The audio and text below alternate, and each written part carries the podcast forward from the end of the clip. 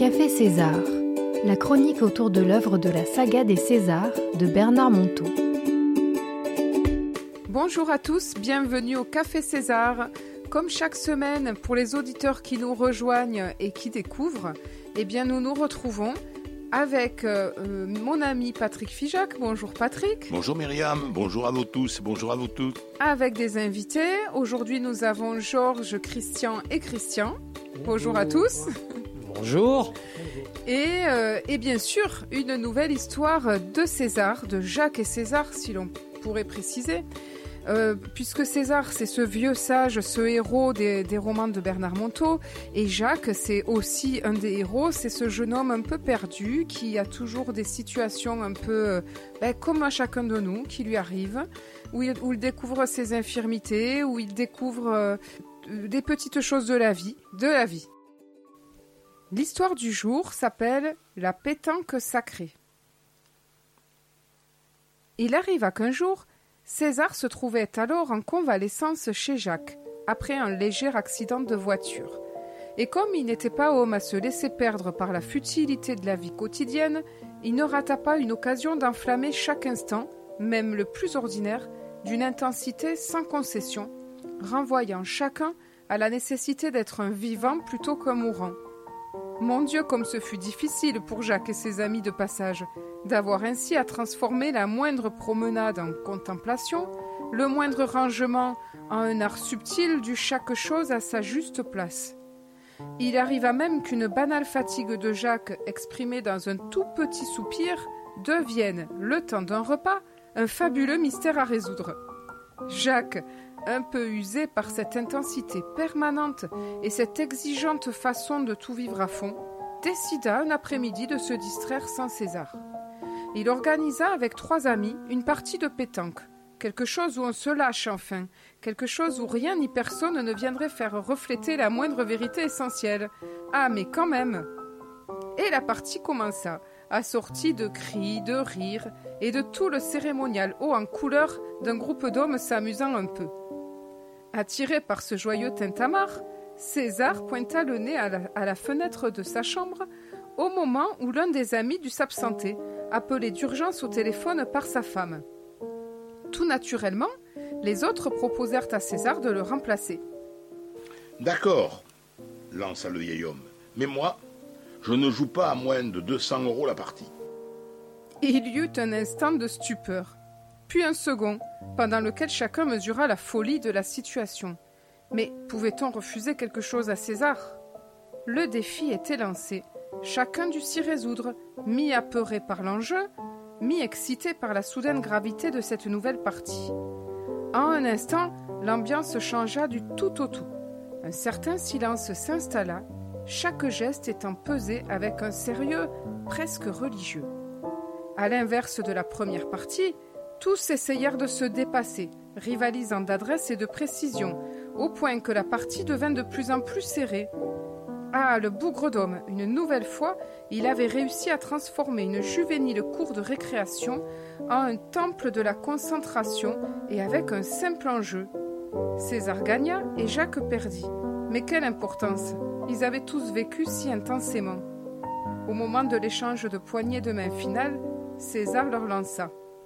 En fait, il suffit simplement d'un bon enjeu pour que le jeu redevienne possible. N'est-ce pas la même chose dans nos vies, mes petits amis? Acceptez de perdre beaucoup et vous y gagnerez tout. Allez, ce soir, la vie nous offre un bon repas avec les gains de cette divine partie. Alors, Patrick, Christian, les deux Christians, Robert, eh bien, si cette histoire vous a-t-elle interpellé peut-être? Si vous avez envie de réagir, nous vous écoutons.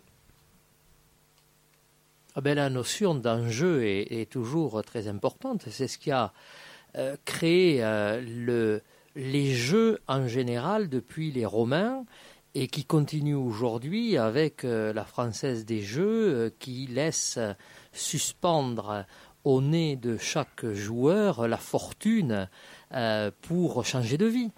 Donc cette projection inconsciente de l'enjeu a toujours fait avancer les choses. c'est ce qu'on appelle la carotte, c'est ce qu'on appelle le mât de cocagne, c'est ce qu'on appelle la prime à la rentabilité, c'est ce qu'on appelle toujours ce qui devrait se passer si on avance plus vite et si on avance mieux. Donc ça, c'est tout à fait humain parce que c'est basé sur le principe de la chasse. Euh, je suis fait pour marcher, l'homme est fait pour marcher, il n'est pas fait pour courir. Par contre, on est capable de courir pour euh, évidemment se soustraire à un danger le plus vite possible, mais aussi courir après euh, une cible ou un gibier. Et le gibier n'étant plus aujourd'hui dans nos sociétés industrielles et civilisées, enfin entre guillemets civilisées, l'animal que l'on devait chasser est devenu la prime. Donc c'est euh, un coup le loto, un coup c'est euh, le panier garni, euh, un coup c'est la française des jeux, un coup c'est la prime au travail. Et donc c'est un jeu permanent à stimuler continuellement le genre humain. D'autant que psychologiquement, on accepte mieux un effort parce qu'il y a de l'argent au bout ou un gain plutôt que de l'amitié ou de l'amour. Donc c'est pour ça qu'il y a des choses qui vont plus ou moins bien dans nos sociétés. Ah, toujours un regard historique, on survole toujours l'histoire avec Christian. Et toi, euh, Georges? Non, mais euh, moi je suis surpris évidemment euh, de, de, ce jeu, de cette mise à 200, à 200 euros. C'est vrai que moi aussi, ben, il y a un instant superbe, effectivement, moi aussi, là, je suis surpris. mais bon, mais effectivement, ça a été le moteur qui, a, qui, finalement les a stimulés. C'est ça, c'est la recherche du gain qui, qui, stimule et qu'on essaie de ben, d'aller plus vite ou d'aller. Euh, voilà, c'est. Mais moi, c'est, euh, ça m'a ramené à, toute autre chose. C'est la puissance de l'instant. C'est quand euh, le narrateur dit c'est euh, la nécessité d'être un être vivant plutôt comme mourant. Profiter de l'instant présent. Et c'est vrai que nous vivons une époque où tout va très vite et où on ne savoure jamais l'instant qui se passe. Et je crois que c'est dans cette présence à l'instant que tout se joue et on n'en est pas conscient. Ça, c'est très vrai. Ça a remis de l'intensité dans l'instant. Alors, j'aimerais recontextualiser cette histoire parce que si mes souvenirs sont bons, cette histoire est bien sûr vraiment arrivée à Guitamalas. Euh, Guitamalas, pour laquelle euh, nous avons réalisé le, documentaire euh, qui va bientôt passer sur, nos, les antennes. Et Guitamalas, elle habitait à Sauveterre-l'Alémance. Et cette partie de pétanque, elle a eu lieu il me semble bien, lors de son déménagement. Et donc euh, vraiment, elle est, arrivée. Je l'ai raconté, dans, je, l'ai entendu dans les coulisses cette histoire. Il faudrait la redemander pour avoir la vraie version. Mais c'est vrai, elle est arrivée toujours, euh, toujours pétillante, toujours dans l'intensité. Et, c'est touchant de voir moi dans cette histoire combien Jacques voulait fuir cette intensité. Il voulait souffler un peu, il n'en pouvait plus. Euh, de, cette vieille dame euh, euh, qu'il adorait, mais qui finalement l'usait en permanence avec ses recherches d'intensité dans tous les instants. C'est très très fatigant pour un homme entre guillemets ordinaire parce qu'on n'en a pas du tout l'habitude. Alors il a voulu souffler, il fait cette partie de pétanque et, il est encore rattrapé par ce bougre de, de César qui c'est plus fort que lui. Hein. Remettre, il est dans une autre fréquence de vie en fait, César. C'est ça qui m'interpelle dans cette histoire. Il vit. Il vit. Et, donc il y met le prix. Et il y met le prix. La, vie ne vaut rien, mais rien ne vaut la vie. Ah, c'est très beau ce que tu viens de dire, Patrick.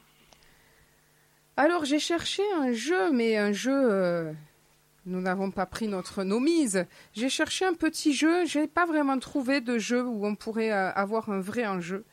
Mais je vais quand même vous en proposer un tout simple c'est le jeu info ou intox. Chacun de nous, nous allons proposer trois phrases dans lesquelles euh, il, y a, une chose impossible qui nous est arrivée et les autres devront deviner, et vous aussi les auditeurs, si c'est vrai ou si c'est faux. Alors on va marquer nos points. Je vais marquer les points sur une petite feuille. Et puis euh, le gagnant, ben, il aura gagné quoi, Patrick? Le- la possibilité de revenir la semaine prochaine. La pro- Ah ben oui, un bon pour passer à la radio dans notre émission. Ou bien, je vais proposer encore mieux de participer à mon club de lecture, quand même. Alors, c'est parti. Je vous propose de, de nous pondre chacun votre tour trois phrases. Et dans ces trois phrases, les autres devront deviner si c'est vrai ou si c'est faux.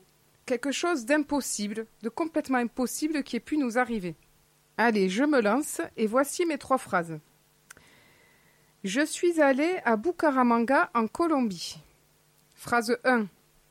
Phrase 2. Je suis allé tout en haut des tours jumelles à New York, les fameuses Twin Peaks. Et phrase 3, je suis grand-mère. Alors je vous écoute, chacun votre tour, dites-moi laquelle est vraie dans ces trois phrases. Il y, a- il y en a deux de vraies? Une de vraie Il y en a une de vraie. C'est la première. Tu n'es pas grand-mère. Il y en a deux de vraies, excusez-moi. Bah, et alors, les, les deux premières sont vraies. Qu'est-ce que vous dites? Tous la même chose? Oui, je crois aussi, oui. Ah ben vous êtes trop fort parce que lorsque j'ai fait ce jeu pour euh, la dernière fois, il y a- on a cru que j'étais grand-mère. Mais bien mais trop jeune pour être grand-mère. Et, et- et moi, j'ai pas de j'ai pas de mérite parce que je te connais bien, je sais que tu n'es pas grand-mère. Oui, mais comment tu sais que je suis allée en haut des tours jumelles? Je m'en doute, tu es voyageuse. Ah ouais, ça fait très longtemps, j'avais 13 ans et elles n'étaient pas encore détruites. Vous avez oublié qu'il y a eu le 11 septembre quand même. Oui. mais- Oui, mais tu n'as pas donné les dates.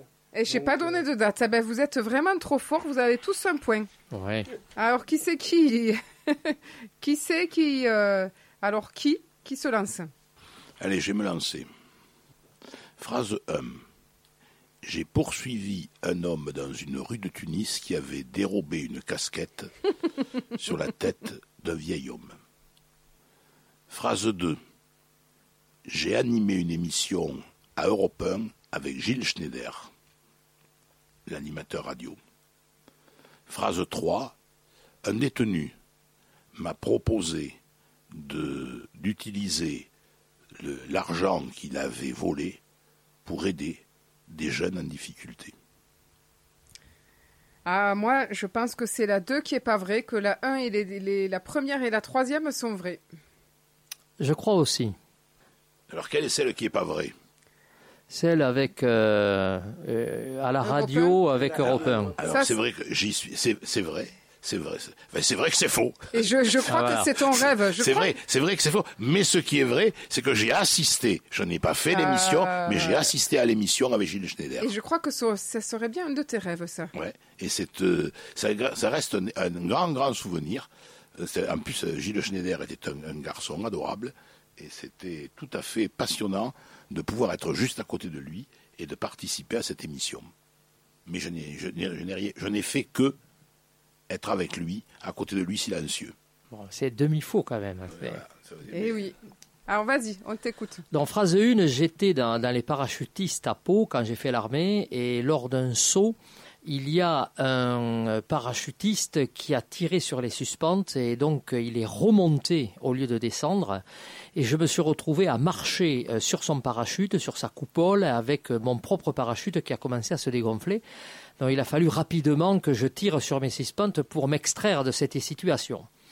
La phrase 2, j'ai reçu dernièrement une lettre euh, du président de la République française, euh, de, du président du Sénat et euh, du Premier ministre qui m'ont félicité et remercié pour avoir fait un disque qui, donc j'ai enregistré la Marseillaise avec un texte beaucoup plus souple que le texte euh, originel. Et le deuxième, la troisième phrase, c'est euh, bah, écoutez, je suis pas avec vous là, mais je viens de faire 1500 km à pied au milieu des cailloux et des rochers, euh, euh, du, on va dire du Puy-en-Velay à Compostelle, euh, tranquille pendant deux mois. Me voilà ici euh, parmi vous. Moi, il y a des choses que je sais déjà. Je vais laisser parler Georges. Le- le- la situation avec le parachute, là, euh, ça pourrait être possible. Il y a des fois des situations. euh, donc là, je dirais Puis il connaît bien, il connaît bien le terme. Alors, laquelle est fausse? Non, mais je sais pas, mais j'essaie de voir, Euh, on réfléchit à haute voix. Moi, je dirais que c'est la je dirais- Moi, je 2. dirais la, La deux. Ah, moi, j'aurais dit la 3. Alors, Georges 3 dit la serait- c'est 3. la 3 qui serait la fausse. et les deux premiers, les deux seraient les bonnes. Ah, Et moi, je dis c'est la 2 qui est fausse. La 1 et la 3 Moi, sont je dis la 2 aussi parce que, franchement, refaire la Marseillaise et être félicité par le président, j'y crois pas une Oui, seconde. mais ça, c'est ça. C'est, euh, le problème, il est là. Parce que Oui, c'est d'autres s'y sont essayés. Alors, euh, alors, verdict? Alors en fait, les trois sont vrais. Ah, les trois sont vrais? Ouais. Eh ben, dis donc, ça m'embouche un coin. Nous avons enregistré euh, la Marseillaise il y a très peu de temps. On a fait un CD avec Jean Garcia qui réécrit euh, les paroles, qui a fait plusieurs livres, qui a fait plusieurs poèmes et qui a euh, réécrit euh, les paroles euh, de Rouget de Lille, euh, mais légèrement retouchées. On a enregistré euh, le disque chez mon neveu qui a un studio d'enregistrement, Cédric, et euh, on a fait 300 CD, magnifiques, avec les paroles bleu, blanc, rouge, etc. Et on a envoyé donc à, à tous les, les grands chefs de, de France. Donc, euh, et le président de la République, euh, de, par son secrétariat, a répondu en disant que c'était très bien, mais qu'il ne changerait jamais, lui, euh, les paroles de la Marseillaise, mais ça, on s'en doutait.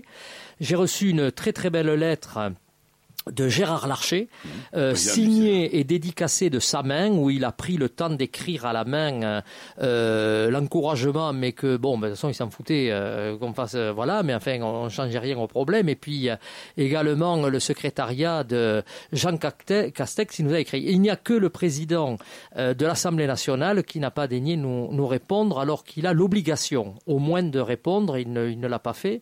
Mais euh, c'était assez amusant de voir qu'effectivement, on a, on a retenté de faire la Marseillaise. Et, et, et c'est vrai que l'autre aussi est vrai, puisque je, je viens de faire Saint-Jacques-de-Compostelle avec 1500 km à pied. Et ouais, que ouais. je l'ai interviewé. Alors, il hein. faudra écouter l'émission Envie de sagesse pour entendre son périple. Et je Voilà, et le parachute aussi, c'est vrai, puisque j'ai, ça faisait, euh, c'est assez impressionnant d'avoir euh, son propre parachute qui commence à, à tomber euh, comme une vieille feuille, et il faut vite se sortir de l'aspiration de l'air de, de la personne qui est dessous. Alors, vous avez, on a tous gagné, on est à égalité quasiment. hein. Mais je crois que c'est euh, ben, c'est Christian qui a gagné. Christian et Patrick, vous êtes condamnés à reparticiper à l'émission Café César la semaine prochaine. Ça aurait Ah, mais plaisir. c'est parfait.